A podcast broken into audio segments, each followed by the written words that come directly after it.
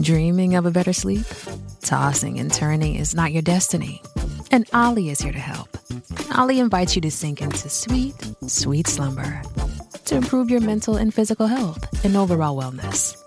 More than just melatonin, Ollie's ingredients help you unwind your mind for a delightfully dreamy drift off. Sleep is on the way at Ollie.com. That's O L L Y.com.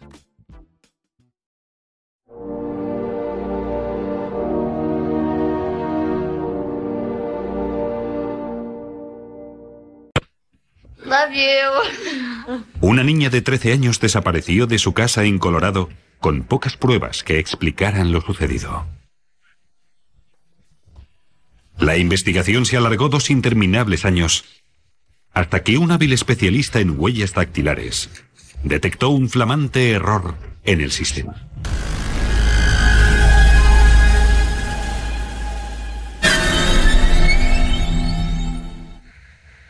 El 7 de septiembre de 1991 era como muchos otros días para la familia Church.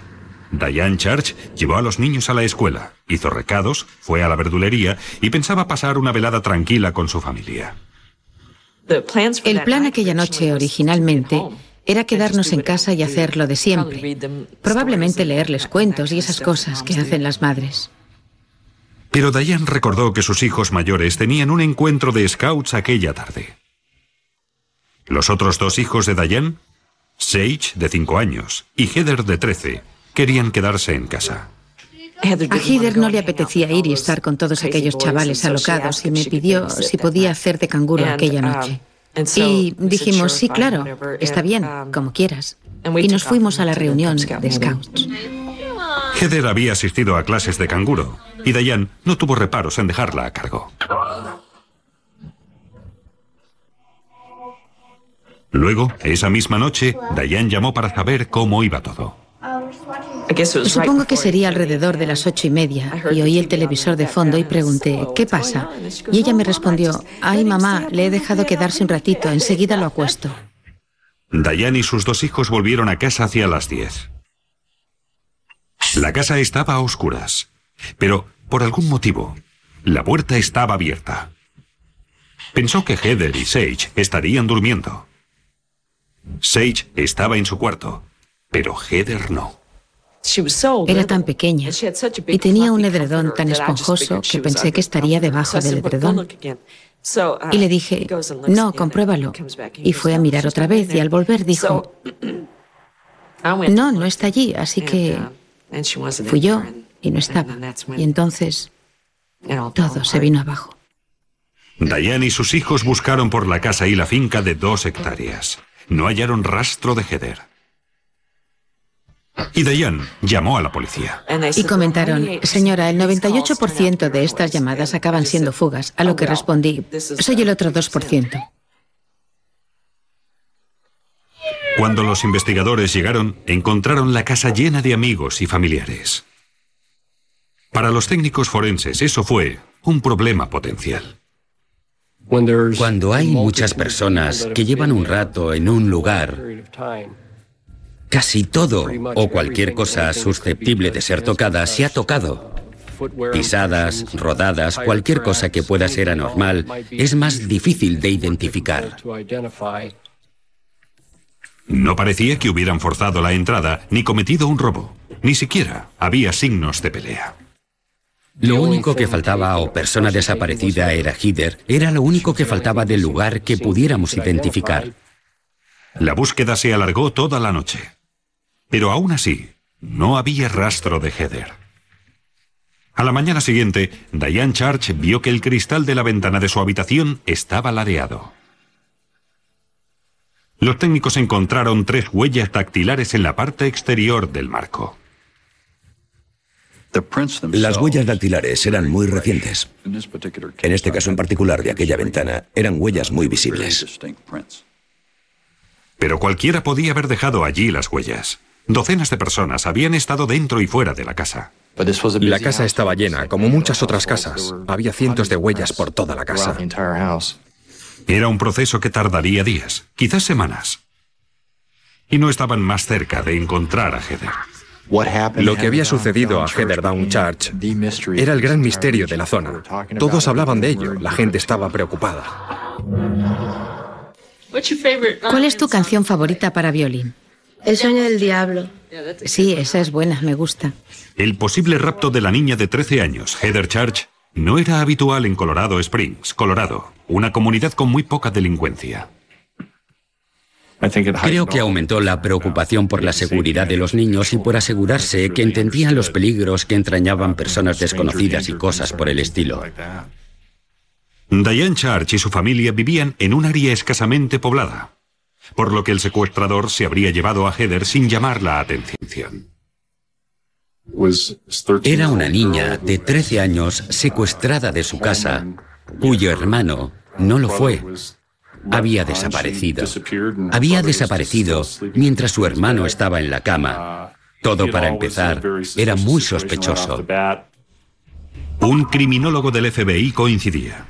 Al no existir un robo material ni signos de violencia, el criminólogo sugirió que el secuestrador de Heather podía ser un conocido de la familia y conocedor de sus rutinas. Hay un alto porcentaje de crímenes de esta naturaleza con familiares implicados. Por eso, siempre se investiga a los padres, se comprueba su coartada y verifica su móvil. Y si hay pruebas de conducta delictiva. El primer sospechoso de la lista fue el padre de Heather. En aquel entonces se había separado de Diane Church y vivía solo.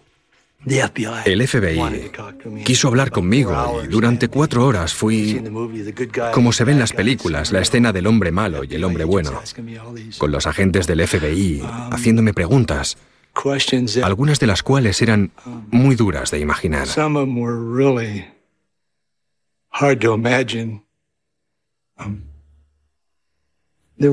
Eran cuestiones muy personales que sentía por mi hija.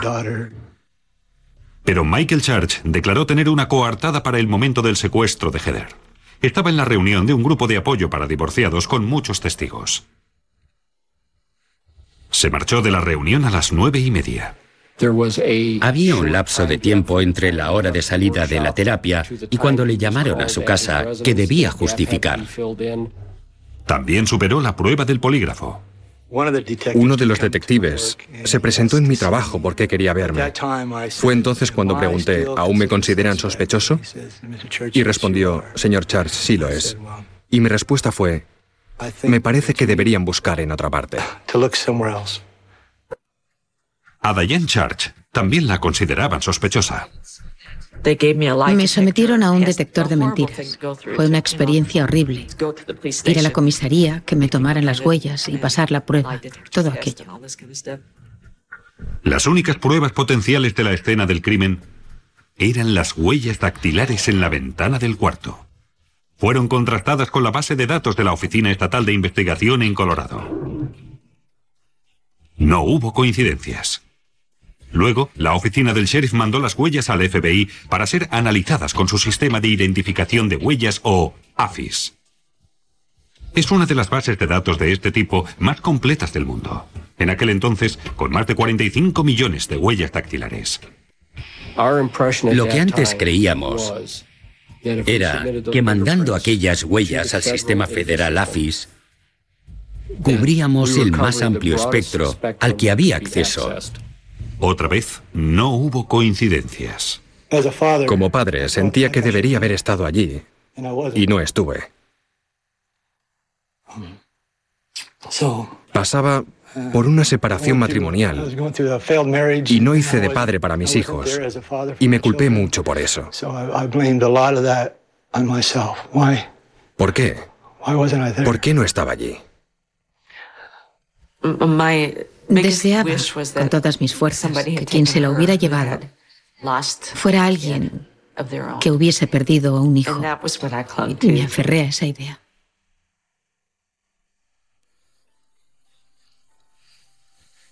La investigación acerca de la desaparición de Heather Church se alargó meses, luego años.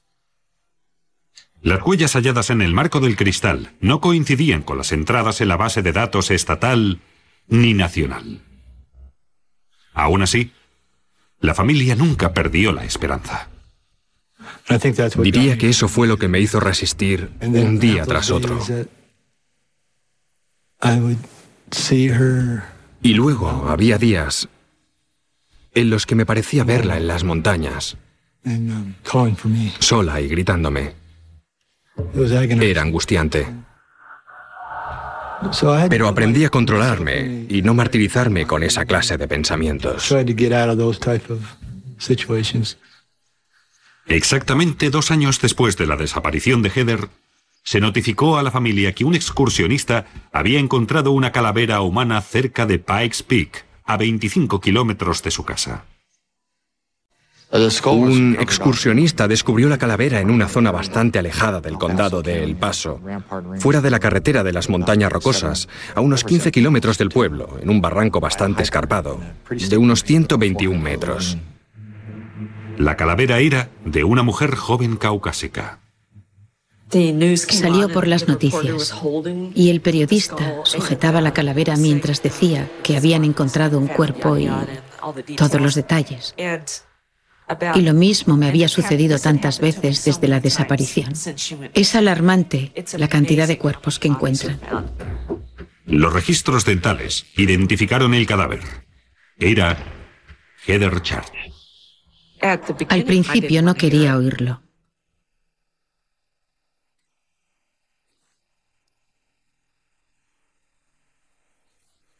Durante 24 horas no dejé de repetir. ¿Estáis seguros? Al menos lo dije 100 veces. La autopsia reveló que la causa de la muerte había sido homicidio. El médico forense dedujo que Heather había fallecido de una fuerte contusión en la parte posterior derecha de la cabeza. Allí donde fue hallada la calavera, los investigadores descubrieron unos pijamas de niñas. Pero sorprendentemente, la madre confirmó que no eran de su hija. Sin más pistas, parecía que el caso quedaría sin resolver otra vez. Pero antes de que ocurriera, el nuevo sheriff electo del condado de El Paso convirtió el caso Heather Church en su prioridad número uno. Y uno de los primeros temas que quería resolver era el caso de Heather Church. Y me pidió que lo investigara. Y Lou explicó que reabriría el caso. Pero recuerdo que pensé, ¿de qué serviría? ¿Qué vas a encontrar que el resto de policías y detectives no sabían? El detective Lou Smith recuperó la única pista posible sobre la identidad del asesino. Las tres huellas en el cristal de la ventana en el dormitorio de casa de los Church. A su vez, un notorio especialista en huellas dactilares, Tom Carney, revisó por primera vez las huellas. Era nuevo en el laboratorio de criminología del condado de El Paso. Procedía de Miami, donde había aprendido algo que no muchos sabían. La base de datos del FBI no contenía todas las huellas de las personas imputadas por un delito en Estados Unidos. Supe de inmediato que no habían buscado en todos los sistemas AFI que existen. Por lo que sé, solo se contrastaron dos sistemas AFI. Yo creía que era una red centralizada. Pero Tom Carney fue quien nos abrió los ojos en ese sentido. Generalmente, el FBI guarda solo las huellas de los criminales condenados por delitos mayores, no los procesados por delitos menores como robos o atracos.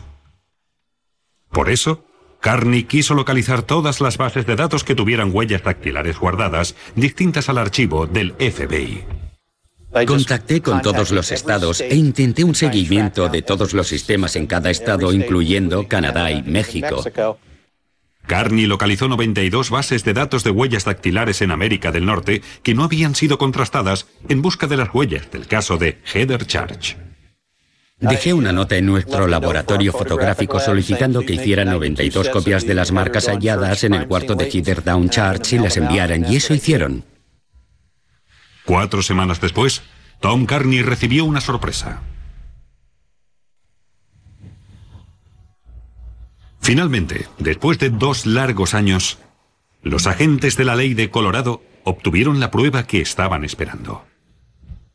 Compararon las huellas del caso de Heather Church con 92 bases de datos no conectadas con el registro AFI del FBI. Y sus esfuerzos se vieron gratamente recompensados. En verdad fue mi esposa quien estaba en casa. Sonó el teléfono y era el departamento informando del dato cruzado. Las huellas correspondían a Robert Brown, de 42 años, arrestado en Luisiana y California y que había estado encerrado por robo de vehículos.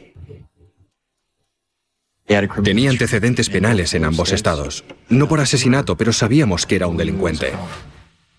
Las huellas de Brown no constaban en la base de datos del FBI, porque su delito era comparativamente menor. Cuando Luisiana notificó que habían cruzado las huellas con Robert Brown, inmediatamente consultamos nuestros archivos y bases de datos para averiguar dónde vivía Robert y vimos que residía a solo 400 metros de Heather Church. Brown trabajaba cuidando árboles, estaba casado y tenía un hijo mayor. Los agentes de Colorado vigilaron a Brown y lo arrestaron cuando salía de un almacén de suministros. Por lo que vi era muy calmado. Apenas reaccionó, no se sorprendió ni se resistió. En su cara podías leer, bueno, me habéis pillado. Cuando le interrogaron, Brown negó toda implicación en el asesinato de Heather. ¿Por qué estaban allí tus huellas, Robert? Mis huellas no estaban allí. Te garantizo que no miento. Tus huellas están allí. ¿Quieres que te muestre el documento que identifica tus huellas dactilares? Lo que quiero es que me toméis las huellas otra vez y venga alguien que sepa lo que hace para comparar. Ya las han comparado cuatro personas que sabían lo que hacían. Pues habrá que hacerlo otra vez, porque yo tengo las mismas huellas dactilares que he tenido toda la vida. Los fiscales dedujeron que el móvil de Brown fue el robo.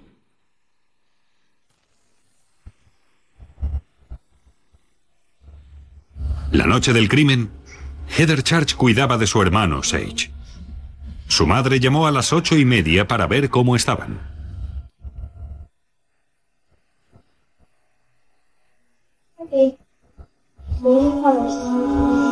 Después de la llamada, Heather acostó a su hermano, apagó las luces y se marchó a la cama.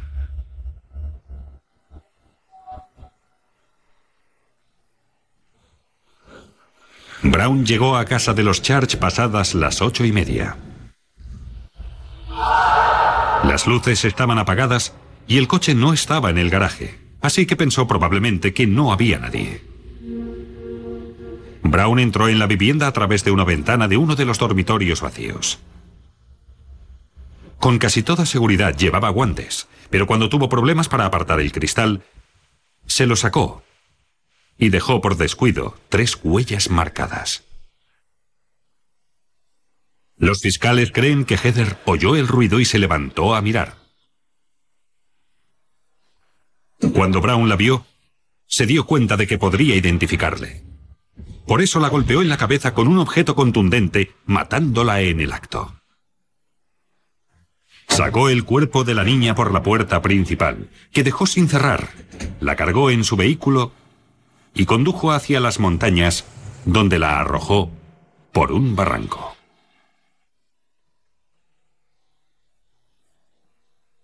Para evitar la pena de muerte, Brown se declaró culpable de secuestro y asesinato y fue condenado a cadena perpetua sin libertad condicional. Lo cierto es que pienso en la posibilidad de que haya gente capaz de hacer estas cosas y salirse con la suya, al menos por un tiempo. Si no hubiera sido por la idea de un médico forense, puede que jamás se hubieran cruzado las huellas dactilares de Brown. Los sistemas AFI deberían organizarse en torno a una central, donde estén todos los archivos de huellas, de modo que no haga falta recorrer las múltiples agencias para encontrar respuestas a veces. Estando ya en la cárcel, Robert Brown hizo unas declaraciones espeluznantes admitió que el asesinato de Heather Church no había sido el primero. Confesó haber matado a otra mujer en Colorado Springs, llamada Rocío Sperry, que llevaba desaparecida desde 1987. Confesó haber tirado el cuerpo en un contenedor de basura. El caso Sperry era un típico caso sin resolver. Era una persona desaparecida. No se investigó en realidad como homicidio. Las revelaciones de Brown no asombraron demasiado a los investigadores. Los pijamas sin identificar hallados cerca del cuerpo de Heather levantaron las sospechas de la existencia de más víctimas. No me sorprendió que hubiera matado antes. Supe desde el principio, cuando le arrestamos, que era un asesino en serie. Creo que los investigadores sospechaban que no había sido la primera vez. Al final, Brown confesó 48 asesinatos, incluido uno cometido mientras prestaba servicio militar en Corea del Sur. No es el primer asesino en serie. Es odioso pensar que hay más, pero al parecer era uno de ellos. Robert Brown lo era. Investigadores de todo el país todavía intentan corroborar las declaraciones de Brown. Si son ciertas, puede que Brown sea uno de los asesinos en serie con más víctimas de la historia en Estados Unidos. Y aún estaría suelto, si no fuera por las bases de datos de Luisiana y California y también por los investigadores que supieron dónde buscar. Lo que espero que este episodio demuestre es que no hay que rendirse si no se resuelve un caso, hay que seguir intentándolo y claro está que la comunicación tecnológica es importante. Un departamento no estaba comunicado con el otro, los sistemas tampoco, tanto desde el punto de vista tecnológico como desde el punto de vista humano. En ocasiones no tienes ni idea de que una pequeña pista, como es una huella, te llevará directamente al asesino. No habrían dado con Brown sin la investigación forense. Lo cogieron gracias a las huellas dactilares, la pista que lo condenó. Sin eso, después de casi más de un año, no sé cómo habrían ido las cosas.